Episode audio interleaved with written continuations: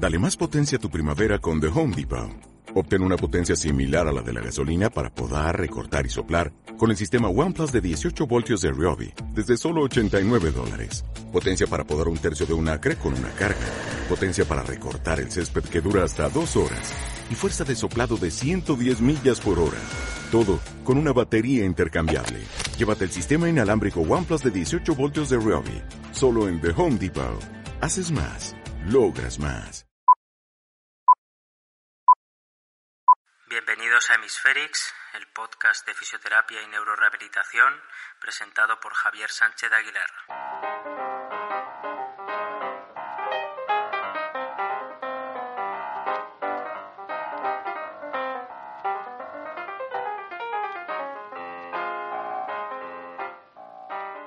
En el episodio de hoy vamos a hablar de cómo pensamos el movimiento del miembro superior y de cómo establecemos un modelo interno de cómo se rehabilita un miembro superior. Es un episodio que tiene mucho de fenomenología, podríamos decir, de entender los fundamentos del movimiento o, si se quiere, de cada elemento crucial del movimiento de un miembro superior. Y siempre que tratamos estos aspectos un poco más teóricos, pero al final arraigados en la práctica, nos preguntamos si es necesario pensar tanto, entre comillas, para luego hacer una batería de 10-15 ejercicios con nuestro paciente que entendemos que, que, le ayudan, ¿no? que son útiles. Sí, es tedioso pararse a pensar sobre modelos teóricos, es tedioso porque implícitamente a través de nuestra experiencia con pacientes hemos ido generando patrones, algoritmos mentales que nos hacen ir por un camino u otro a nivel de elecciones terapéuticas. La cosa es que a medida que uno trabaja, tiene experiencia con pacientes, se da cuenta de que algo falla, de que mientras que para la marcha y el equilibrio la evolución es eh, más favorable, tenemos la sensación de que controlamos más el proceso rehabilitador, con el miembro superior, siendo francos, tenemos muchos problemas y eh, insatisfacción y frustración. Partimos de la base de que podemos no entender muy bien por qué unos pacientes sí mueven el brazo y otros no. Tenemos un lío de vías neuroanatómicas cuyas funciones no acabamos de entender, no están claras. Ya vimos en el primer episodio de Hemisferix que hay personas que no tienen tracto rubroespinal o es vestigial, por tanto la asunción de que esa vía suplanta a la corticoespinal para el movimiento de la mano es una, una asunción muy atrevida. Dentro de ese lío podemos también malentender cómo estamos influyendo sobre esas vías anatómicas y sobre la fisiología, pudiendo caer en un discurso grandilocuente del tipo con mis tomas sobre el paciente estoy activando la vía reticuloespinal dorsal que es inhibidora del tono, etcétera, etcétera, etcétera. Tenemos que ser sinceros. ¿Cuántos de nuestros pacientes en fase crónica que apenas mueven el brazo han conseguido con nuestros tratamientos alcanzar un grado de recuperación funcional? ¿Qué es funcional? Podríamos preguntarnos también. Yo llevo unos cinco años trabajando Conozco a profesionales que llevan más de 20 años trabajando y puedo decir que he visto grandes cambios en el miembro superior, sobre todo eh, post-ictus y traumatismo craneoencefálico, pero casi siempre han ido en fase aguda, han sido en fase aguda y, y, subaguda y sabemos que en esas fases la recuperación espontánea es la que más influye en esa recuperación. ¿Lo que yo hacía ayudaba a esa recuperación espontánea? Quiero creer que sí. No pocos investigadores se preguntan o se han preguntado eso mismo. ¿Ayuda el terapeuta a la recuperación espontánea? Con los médicos lo tenemos un poco más claro. Una fibrinolisis puede ser decisiva, una trombectomía, una craneoplastia. Se pueden conseguir cambios en cuestión de horas o días.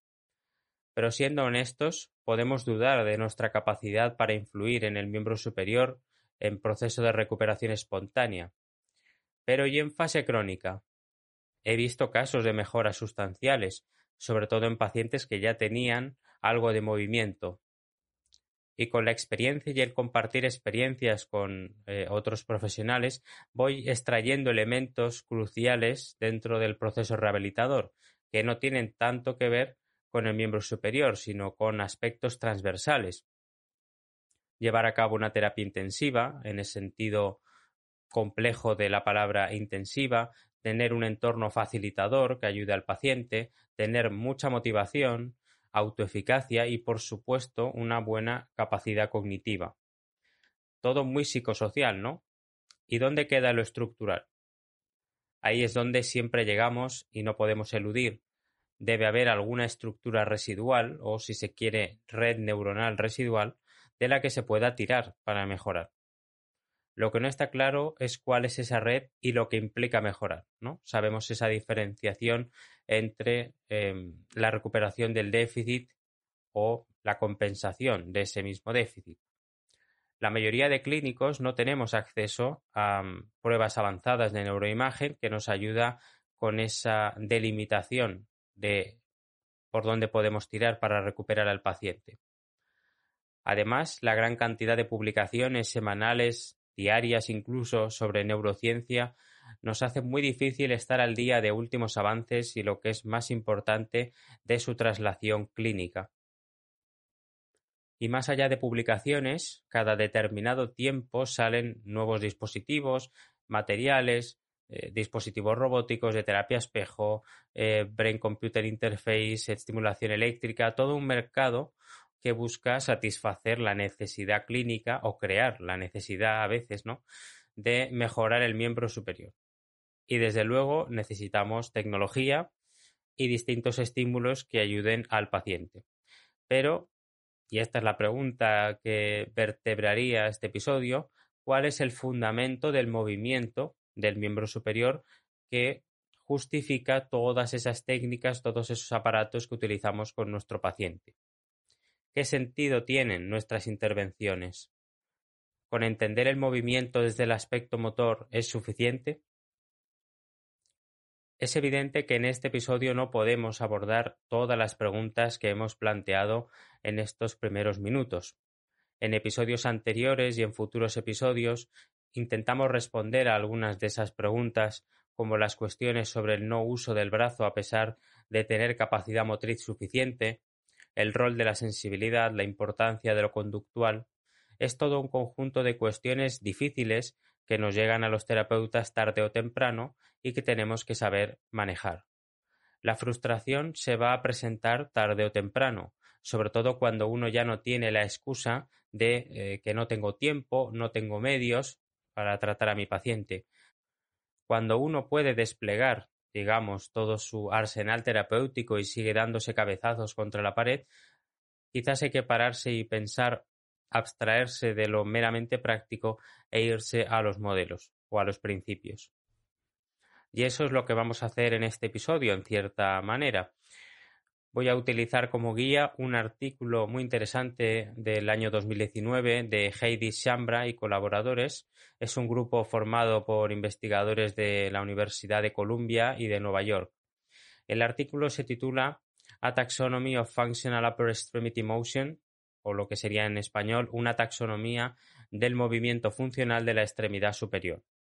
Es un artículo que parte de la necesidad de establecer un lenguaje sistemático y claro para analizar los movimientos del miembro superior y trasladar ese lenguaje a los tratamientos y a los estudios. A partir de ahí introducen los autores un concepto que va a ser importantísimo, que va a vertebrar la taxonomía, que es el concepto o los términos de primitivo funcional. Antes de pasar a hablar de esa taxonomía, hay que definir taxonomía. Una taxonomía es una clasificación u ordenación en grupos de cosas que tienen unas características comunes. Es un concepto muy utilizado en biología, como seguramente sabéis, y justamente el ánimo de este artículo es sistematizar el contenido eh, imitando esa forma de estudiar en biología o en ciencias naturales. Si entramos en lo que sería el tema del artículo, Primero dicen las autoras que podemos establecer ciertos eh, bloques de construcción, que son los primitivos funcionales, que serían como los elementos que componen una frase, que sería el movimiento funcional. A su vez, las frases, es decir, los movimientos funcionales, se pueden unir para crear una actividad. un párrafo o un discurso. Todos entendemos que lo que hacemos en nuestro día a día son actividades que tienen componentes de movimiento y aquí es donde, según la clasificación, la escuela de tratamiento o autor incluso, tenemos términos distintos. En este caso, utilizan en este artículo como base el concepto de primitivos funcionales, sobre todo porque observan que ninguna clasificación los ha descrito por completo, siempre son parciales, eh, por ejemplo, centrándose en el agarre, eh, o bueno, ya clasificaciones que van eh, directamente a aspectos muy específicos por debajo de esos primitivos funcionales que serían eh, la cinemática o incluso la activación electromiográfica. Por lo tanto, en este artículo lo que buscan es crear una taxonomía que caracterice el movimiento funcional de la extremidad superior por sus primitivos fundamentales y sus características generales lo que van a hacer es adoptar un enfoque de clasificación basado en rangos, agrupando los movimientos en clases según la similitud de su apariencia. No solo plantean a nivel teórico la taxonomía, sino que vamos a ver que incluyen vídeos en el material suplementario del artículo para mostrar estos primitivos funcionales de una forma más visual. También muestran la aplicación a pacientes con ictus, utilizan el eh, machine learning o aprendizaje automático para diferenciar primitivos que se parecen y finalmente eh, aplican estos primitivos a actividades de la vida diaria según el déficit motor del paciente. O sea que vemos que este artículo es bastante versátil, tiene mucho que decir tiene mucho contenido y vamos a ir desgranándolo poco a poco. Lo primero que hacen es definir, es establecer una serie de definiciones a términos que podrían ser ambiguos y que es importante tener claros porque salen continuamente en el artículo. Primero definen unos términos generales respecto al movimiento, bastante intuitivos, como movimiento, espacio de trabajo, objeto, Así que para no acumular definiciones vamos a irnos directamente a las definiciones novedosas de la taxonomía. Lo que hacen es establecer una jerarquía en la cual hay tres componentes de mayor a menor jerarquía. Arriba del todo tendríamos actividad, después movimientos funcionales y por último los primitivos funcionales. ¿no? El apellido funcional eh, se justifica porque todo el rato los autores van a hablar de actividades de la vida diaria. Y esa jerarquía va a estar en función de dos factores. El tiempo que dura la actividad, movimiento funcional o el primitivo funcional, y en función de cuántos objetivos implica cada uno de esos componentes. Digamos que el tiempo y el objetivo son los que primariamente establecen esa jerarquía, de tal manera que actividades está en lo alto de la jerarquía porque implican una mayor duración de minutos a horas y un mayor número de objetivos. Si seguimos hacia abajo en la jerarquía, los movimientos funcionales duran segundos normalmente e implican pocos objetivos. Y abajo del todo, los primitivos funcionales son como movimientos mínimos que duran segundos o milisegundos, muy poquito tiempo, y normalmente llevan asociado solo un objetivo. Más o menos se va entendiendo esto de la jerarquía. Veamos cómo eh, definen finalmente esos tres elementos clave de la jerarquía.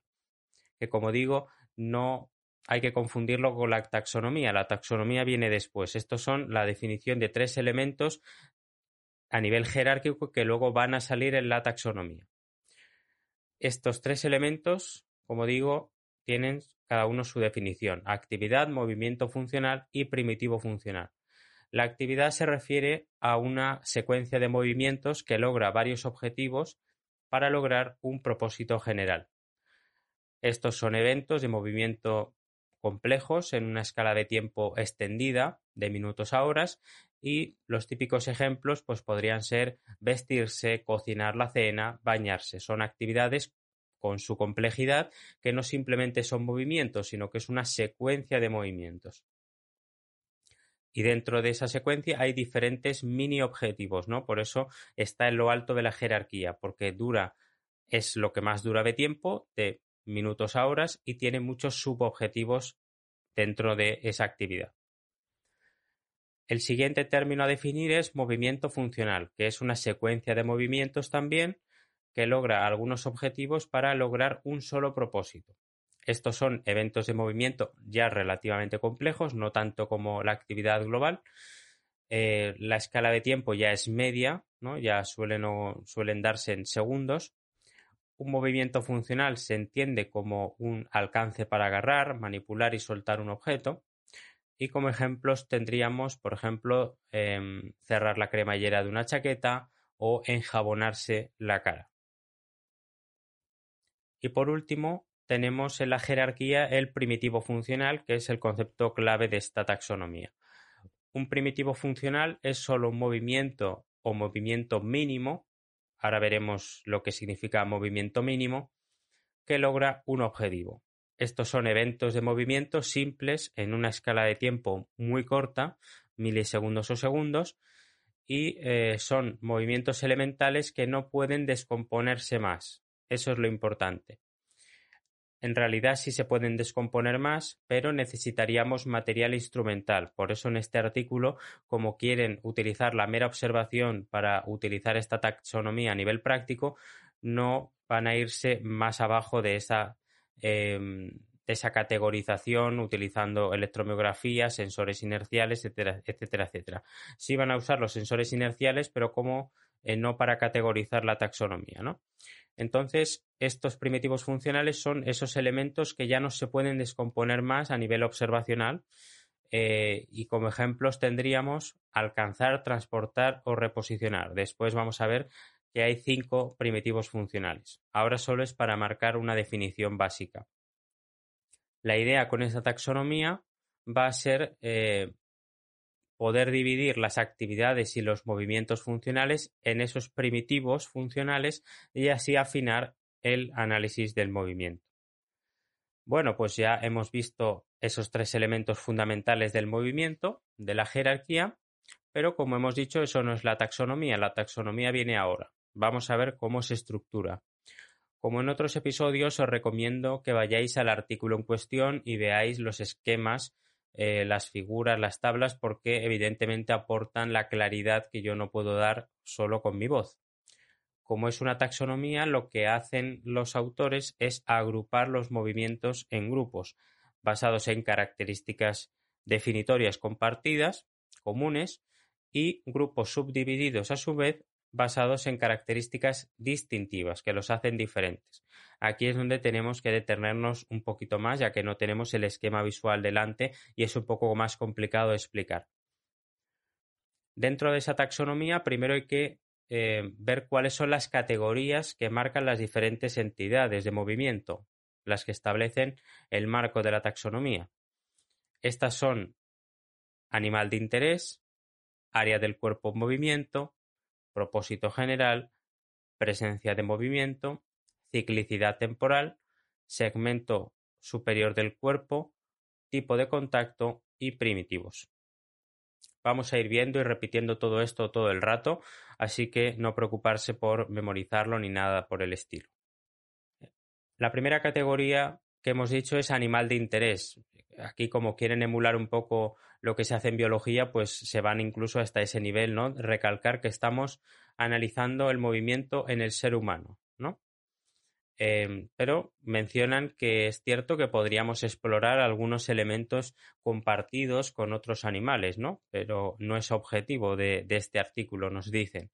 Tendríamos que hablar eh, del concepto de homología, pero eso es para otra ocasión.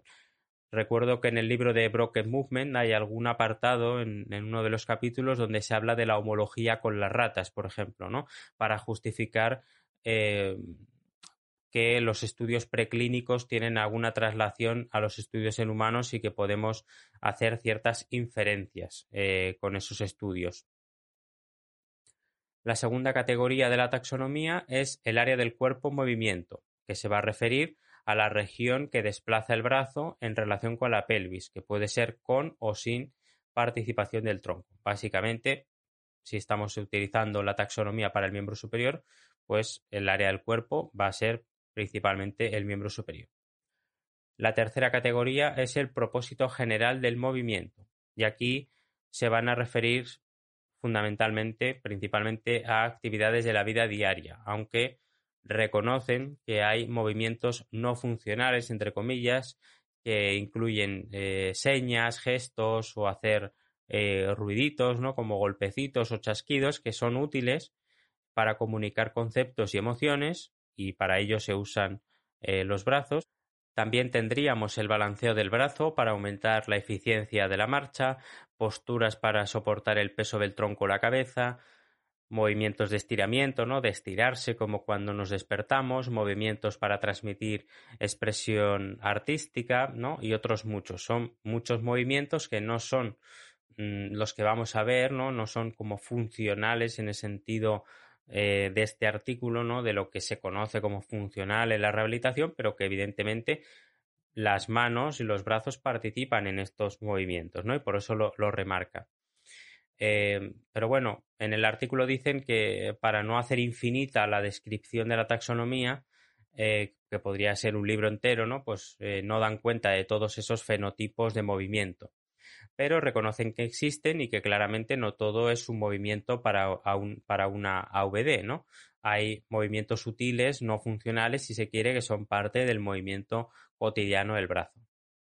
La siguiente categoría es la presencia de movimiento. Y aquí es donde se diferencia el movimiento, sin más, ¿no? Per se, que es el movimiento en sentido amplio del rango articular, ¿no?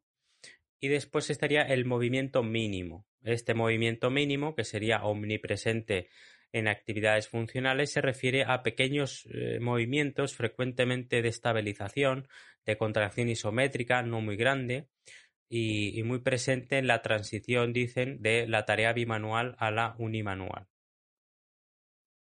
La siguiente categoría es la ciclicidad temporal del movimiento. Como su nombre indica, esta categoría se refiere a si los movimientos tienen un carácter rítmico o no, es decir, si son discretos o rítmicos.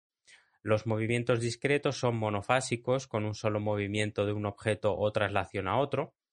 Los movimientos rítmicos, por otro lado, tienen eh, ciclos de movimientos regulares y repetidos en un objetivo fijo, con amplitudes y direcciones más o menos similares. Los movimientos rítmicos típicamente consisten en ciclos de transporte de alcance, por ejemplo, cuando hacemos, eh, cuando desenroscamos el tapón de una botella, y también hay ciclos de transporte-transporte, ¿no? Por ejemplo, cepillado de dientes. La siguiente categoría es el segmento de la parte superior del cuerpo en movimiento. Se considera el movimiento en tres segmentos de la parte superior del cuerpo, a nivel distal con el antebrazo, muñeca y o mano, a nivel proximal con el hombro y el codo y a nivel axial con el tronco. La ubicación del movimiento la define el efector y no su actuador. Por ejemplo, eh, en el artículo consideran que la elevación del hombro es un movimiento proximal aunque sea accionado por los músculos del tronco, ¿no? Normalmente un segmento realiza la mayor parte del movimiento, pero en ocasiones los segmentos adyacentes actúan juntos para contribuir al mismo. Por ejemplo, llegar más allá de la longitud del brazo requiere segmentos axiales y proximales para la flexión del tronco, la flexión del hombro y la extensión del codo. Además, durante los movimientos proximales también se incluyen los movimientos distales que orientan o dan forma a la mano en preparación para el contacto con el objeto, que es el famoso preformado de la mano. La penúltima categoría es el tipo de contacto. Esta categoría ya bastante inferior en la taxonomía porque vamos de arriba abajo, ¿no? Es importante, es, ya más específica. Esta categoría diferencia eh, el movimiento por el tipo de contacto con el objeto. El contacto puede ser un agarre prensil que usa al menos dos puntos de contacto, típicamente los dedos, generando fuerzas opuestas para asegurar el objeto y que no se mueva.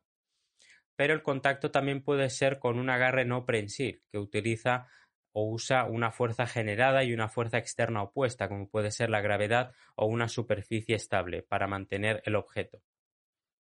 Por ejemplo, sostener una bandeja es un agarre no prensil, porque el brazo genera una fuerza hacia arriba y la gravedad genera una fuerza opuesta hacia abajo. Es importante destacar que los autores no se refieren al agarre clásico, solo con la mano, ¿no? Agarrar. Eh, también eh, puede ser un agarre con la axila para sujetar un bolso o un periódico, por ejemplo.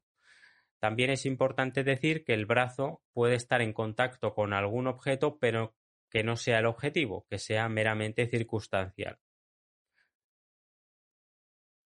Y por último, la última categoría es la de primitivos funcionales, que es la categoría final, la más inferior de la taxonomía. Esta categoría diferencia justamente los movimientos primitivos funcionales, que son cinco. Las categorías previas que nos llevan a estos primitivos son la presencia de movimiento, recordemos movimiento en sentido amplio y movimiento mínimo, y la categoría de tipo de contacto. ¿no? Son esas dos categorías que hemos hablado antes las que nos llevan a estos primitivos funcionales. ¿Y cuáles son estos primitivos funcionales? Pues son los siguientes, son cinco. El primero de ellos nos suena, es el alcance, cuyo propósito es hacer contacto con un objeto, reducir la distancia entre mi cuerpo en sentido amplio y el objeto. El movimiento está presente y el contacto con un objeto en el extremo puede resultar en un agarre o en un simple contacto, un toque. El segundo primitivo funcional es el reposicionamiento, cuyo propósito es acercarse a un objeto. El movimiento está presente pero no hay contacto con el objeto. El brazo puede alejarse del objeto o acercarse a él desde otra ubicación. El movimiento alejándose de un objeto y hacia el cuerpo, a veces denominado retracción, se consideraría un subtipo de reposicionamiento. El tercer primitivo funcional es el transporte, cuyo propósito es transportar, valga la redundancia, un objeto en el espacio. El movimiento está presente e, importante esto, hay agarre o contacto de un objeto durante todo el movimiento. Se incluyen movimientos que involucran objetos que parecen en gran parte estacionarios, que se mantienen en el mismo lugar, como rascarse una pierna, barrer o deslizar la pantalla de un dispositivo. El cuarto primitivo funcional es la estabilización, cuyo propósito es mantener quieto un objeto, de modo que la retirada del contacto resulta en el movimiento de ese objeto. El movimiento es mínimo y hay cierto agarre del objeto durante todo el movimiento mínimo.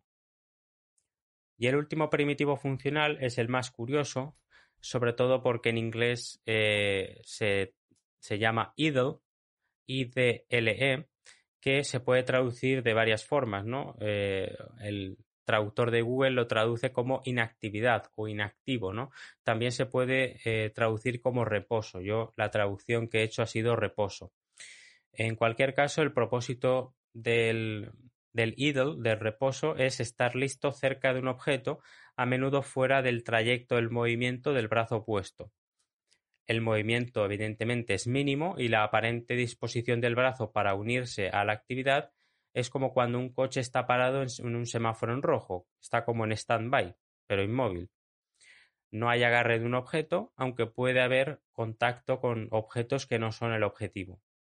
En estos casos, el reposo se distingue de la estabilización por la baja probabilidad del movimiento del objeto si se quita la extremidad superior, si se quita el contacto del brazo. Estas diferenciaciones entre primitivos son importantes y más adelante se va a profundizar en ellas.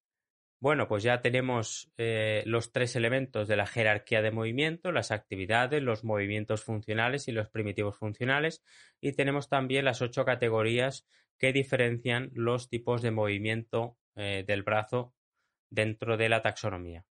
De estas ocho categorías que hemos nombrado, nos vamos a quedar con las cinco últimas, que son las cinco inferiores, ya que son las que nos diferencian realmente los distintos movimientos. Esas cinco categorías, recordemos, son presencia de movimiento, ciclicidad temporal, segmento superior del cuerpo, tipo de contacto y primitivos funcionales. Los cinco primitivos funcionales, recordamos también, son el alcance, la estabilización, el reposicionamiento, el transporte y el reposo. En el artículo mencionan que no siempre es fácil clasificar los primitivos y por eso establecen lo que llaman variante incompleta. Sería el caso de, por ejemplo, un objeto que cae de la mano, o por ejemplo eh, ejemplo de transporte o estabilización incompletos, ¿no? Por usar los términos de la taxonomía. O también podría ser el caso de que un brazo se mueve hacia un objeto a modo de alcance pero no llega, ¿no? Hablaríamos de un alcance incompleto. Hay que decir que aunque la variante incompleta indica un movimiento fallido que contribuye a la limitación de la actividad, no identifica la gravedad, la ubicación o la modalidad del déficit. Además de esa variante incompleta, los autores alertan de algunas modificaciones que se pueden hacer a sus definiciones. Eh, son tres, tres modificaciones. La primera modificación es cuando el objeto envuelve al brazo, como puede ser eh, el caso del agua o la ropa. Cuando el objeto está envuelto, la extremidad superior puede extenderse a través de él después del contacto inicial, por ejemplo, al alcanzar a través de un chorro de agua o la manga de una camisa. En estos casos, el final del alcance no se define por el contacto inicial, sino por el momento en que cesa el movimiento del brazo o hay un cambio de dirección. Además, la extremidad superior puede realizar movimientos, mínimos o no, para enganchar el objeto envolvente, por ejemplo, enjuagar con agua o para orientar el objeto para facilitar el enganche de la otra, del otro brazo, por ejemplo, para ajustar la ropa. En estos casos, la extremidad superior envuelta estabiliza o transporta el objeto con un agarre no prensil. Todo esto son formas de mm, hacer científico o técnico lo que hacemos todos los días cuando nos remangamos, cuando metemos el brazo en una manga. Claro, son movimientos que están ahí y que son parte de la vida diaria y que requieren su análisis. Por eso eh, los autores hablan de estas modificaciones a los primitivos, ¿no? Que pueden, pueden, pueden añadirse, pueden extenderse, ¿no? La segunda modificación a sus definiciones es cuando una de las extremidades superiores es en sí misma el objeto de destino, el objetivo sobre el que actuará la otra extremidad superior, como por ejemplo para rascarse, para enjabonarse, para aplicarse una crema o secarse con una toalla. Los movimientos, sean mínimos o no, realizados eh, con el brazo, facilitan el acceso del el brazo que está activo. Estos son conceptualmente similares eh, son movimientos conceptualmente similares a los movimientos que se realizan cuando un objeto es sostenido por, eh, por un brazo para que el otro actúe sobre él. Y la tercera y última modificación es cuando la extremidad superior tiene una doble función. Por ejemplo, cuando la mano agarra un objeto mientras está agarrando otro.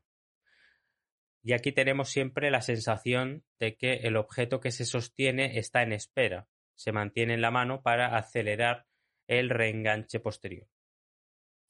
Es interesante que pensemos en esto, pensemos en todos estos movimientos que forman parte de la vida cotidiana y que a la hora de pensar cómo vamos a tratar de agilizar o de dar naturalidad a estos movimientos del brazo, pues tenemos que, que, analizar desde este punto de vista, ¿no?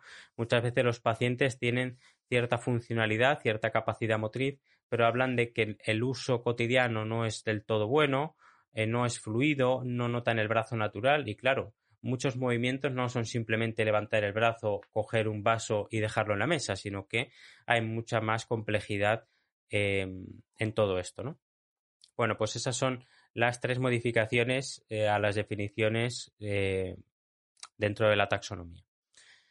Ya hemos descrito la taxonomía grosso modo, eso sería lo que el contenido fundamental del artículo, ¿no? Pero em, en la introducción al artículo decíamos que no solo describieron la taxonomía, sino que también la validaron y estudiaron su fiabilidad.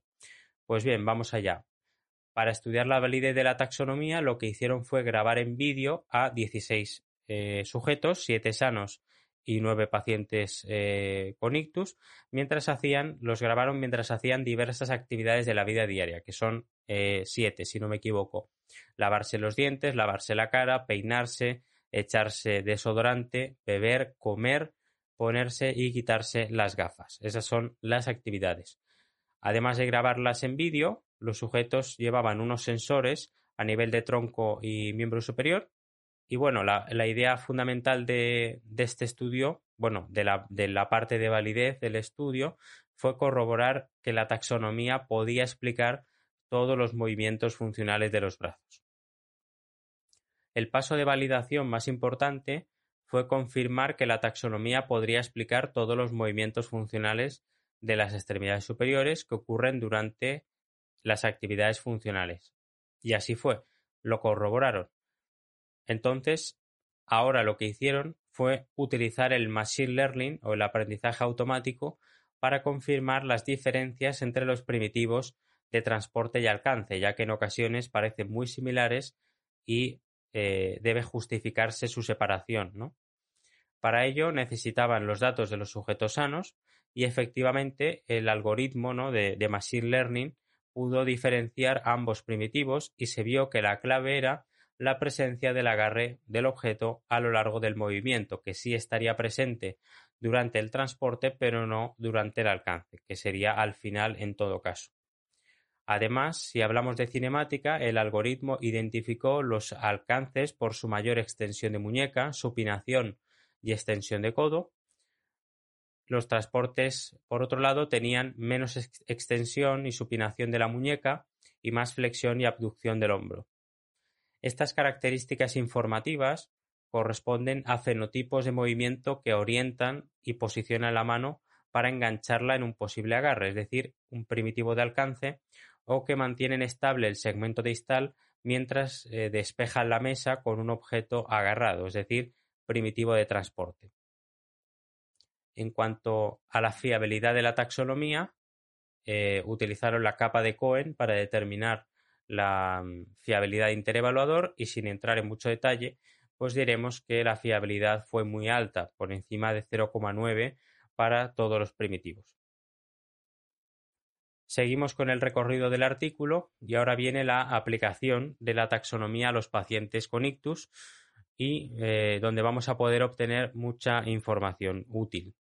De nuevo tenemos las siete tareas de actividades de la vida diaria que hemos mencionado antes, lavarse los dientes, lavarse la cara, peinarse, echarse desodorante, beber, comer, ponerse y quitarte las gafas. Con las grabaciones en vídeo, sin que los pacientes lo supieran, por cierto, ¿no? esto es un detalle importante, los evaluadores segmentaron las actividades en sus primitivos, incluso analizando las categorías de presencia de movimiento, ciclicidad temporal y el segmento de la parte superior del cuerpo en movimiento. ¿Y qué es lo que se encontraron? Pues se encontraron o identificaron, mejor dicho, un total de 11.223 primitivos. Examinaron Mm, lo que llaman la dosis primitiva general, que es el recuento total de repeticiones. Eh, vieron también la densidad primitiva, que son las repeticiones por unidad de tiempo, en segundos, y el porcentaje de tipo primitivo por actividad, ¿no? Estos fueron eh, aspectos que, analizaron. Como era de esperar, las actividades de mayor duración eh, tuvieron dosis de primitivos más altas, y la alimentación tuvo la mayor dosis promedio con 81, 81 primitivos, 81,4 primitivos. La densidad de primitivos fue bastante consistente en todas las actividades, alrededor de un primitivo por segundo, lo cual eh, es bastante, ¿no? El tipo primitivo varió en las actividades muestreadas, pero eh, los transportes y estabilizaciones predominaron entre las actividades y los alcances eh, y los reposos fueron menos prevalentes. Los reposicionamientos fueron los menos prevalentes también. Finalmente observaron que la variante incompleta, ¿no? lo que hemos hablado antes de variante incompleta, fue bastante infrecuente, un 0,5 de los primitivos en promedio. Es muy interesante la imagen que aparece en el artículo de la composición de primitivos por actividad y, está por colores, ¿no? Tenemos eh, una columna que son todas las tareas y luego cada columnita son eh, cada actividad, ¿no? De lavarse los dientes, de echarse el desodorante y podemos ver qué porcentaje de la actividad es alcance, reposicionamiento, transporte, estabilización y el idle, ¿no? El reposo, lo que hemos llamado el reposo, ¿no? Y vemos como el más grande siempre es el de transporte. Eh, también eh, está muy grande el de estabilización y, bueno, luego ya eh, van variando, ¿no? Sí que el de reposicionamiento es muy chiquitito, el de alcance depende, el de reposo también depende de la actividad, pero en general los más grandes son los de transporte y estabilización. Luego lo que hicieron eh, dentro del estudio fue calcular la contribución proporcional de las características del movimiento a la ejecución de la actividad y vieron que las actividades se componían principalmente de movimiento funcional, en un 59% casi de, promedio, pero también tenían una contribución sustancial de movimiento mínimo funcional, un 41% en promedio. Dentro de la categoría de movimiento funcional predominaron los movimientos discretos en un 91%, mientras que los movimientos rítmicos ocurrieron raramente. Y esos movimientos sobre todo estaban presentes en actividades como cepillarse los dientes y peinarse, ¿no? que se entiende que hay un patrón rítmico de eh, movimiento. La traslación de la extremidad superior se efectuó predominantemente por el segmento proximal, con una contribución mínima del distal, o segmentos combinados o movimientos combinados, y sin observaciones de eh, movimientos funcionales solamente axiales, en los que solamente hubiera un movimiento del tronco, ¿no? Por ejemplo. Para los primitivos involucrados en el agarre de objetos, que son el transporte y la estabilización, que son los más utilizados, por cierto, el agarre prensil se utilizó con más frecuencia. En los mismos sujetos, y esto es muy interesante, evaluaron además si el déficit, según el Figel-Meyer, ¿no? que es una escala que, es la más utilizada en este tipo de, de casos, pues si ese déficit afectaba a la composición primitiva o a las características de movimiento de las actividades compararon sujetos con déficit leve versus moderado según este Figel-Meyer y lo que encontraron fue que em, los dos grupos lograron dosis comparables de primitivos en todas las actividades, pero los pacientes con déficit leve lograron una densidad primitiva más alta, eh, de 1,2 primitivos por segundo versus 0,9 primitivos por segundo, pero bueno, más o menos parecido. En las actividades, los pacientes con déficit leve utilizaron más el transporte, mientras que los eh, pacientes con déficit moderado utilizaron más el alcance. Los pacientes con déficit moderado también mostraron una tendencia eh, mayor al reposo, al idle, y también a la estabilización. Los reposicionamientos fueron comparables entre los eh, dos grupos. Creo que estos datos tienen su lógica, ¿no? No nos sorprende. Eh, los pacientes con déficit más leve tienen más uso del transporte porque probablemente tengan más capacidad manual de agarre, ¿no? Mientras que los pacientes que tienen un déficit más acusado, más moderado, pues utilizan más el alcance porque tienen más dificultades probablemente a nivel distal para agarrar. Al evaluar las características del movimiento de las actividades, encontraron que los pacientes con déficit leve utilizaron más movimiento funcional movimiento en sentido ordinario de rango de movimiento, eh, mientras que los pacientes con déficit moderado utilizaron más lo que la categoría está de movimiento mínimo. Al ver las características del movimiento funcional, encontraron que la ciclicidad temporal era comparable entre los dos grupos, no solo para movimientos discretos, sino también para los eh, rítmicos. También evaluaron cómo los pacientes lograron la traslación del brazo encontrando que los pacientes con déficit leve usaban eh, más el segmento proximal, pero por otro lado los pacientes con déficit moderado utilizaban más el, binomio axial proximal, ¿no? el tronco con el, con el hombro y codo. En cuanto a los tipos de prensión utilizados para el transporte y la estabilización, los pacientes con déficit leve utilizaron agarres más prensiles eh, mientras que los pacientes con déficit moderado utilizaron más agarres no prensiles. Pero esto es una cosa muy interesante porque a veces los pacientes no se dan cuenta, pacientes con más afectación, que tienen la capacidad manual más afectada, no se dan cuenta o no o, los terapeutas no le hacen saber más bien que pueden hacer actividades que no involucran tanto la mano, ¿no? Y por ejemplo, llevar un objeto eh, entre el tronco y el brazo puede ser bastante funcional a la hora de, por ejemplo, em, comprar o llevar algún objeto o transportarlo, ¿no? Entonces, em, pues bueno, esta taxonomía nos va dando ciertas ideas de, de, lo que puede ser el abordaje a nivel transversal del miembro superior, ¿no? Con estos últimos datos sobre la diferencia en la taxonomía por nivel de déficit, el artículo termina no sin antes hacer un resumen a modo de discusión. Esta es una taxonomía eh, válida y fiable que establece unos primitivos funcionales que sirven para categorizar movimientos hasta el nivel de las actividades de la vida diaria. Es una taxonomía que nos permite mirar hacia la terapia con más sistematicidad, entendiendo por qué los pacientes post-ictus, sobre todo, hacen unas cosas y no otras, y también nos ayuda a entender las diferentes tareas que podemos pedir a un paciente aun cuando, por ejemplo, no pueda hacer pinza con los dedos. No todo es motricidad fina, ¿no?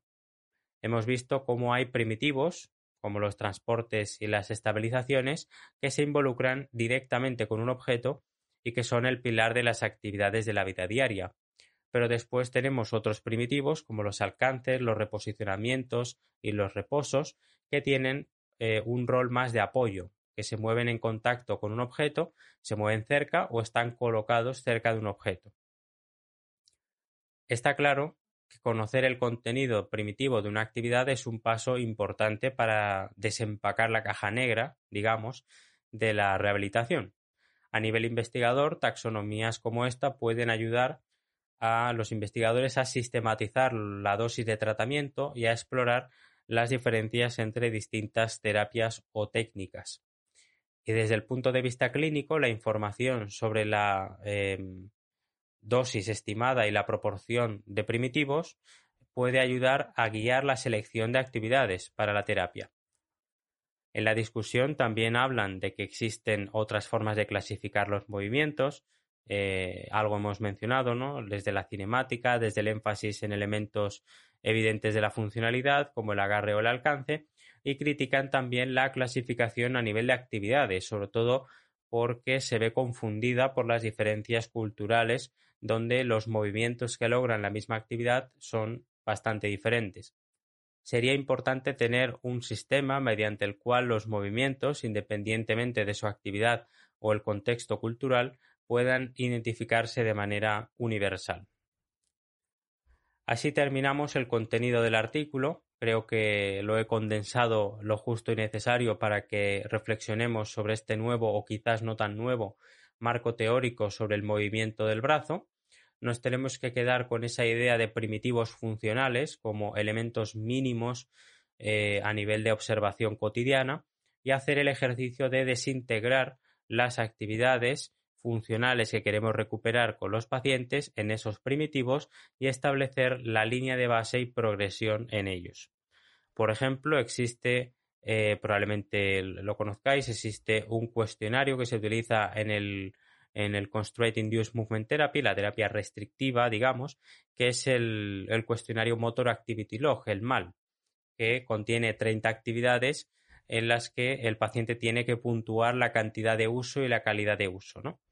Esto está dentro de un protocolo de evaluación y tratamiento que no puedo exponer ahora porque necesitaría dos horas más y habría, habría que hacer otro episodio ¿no? de esto solamente.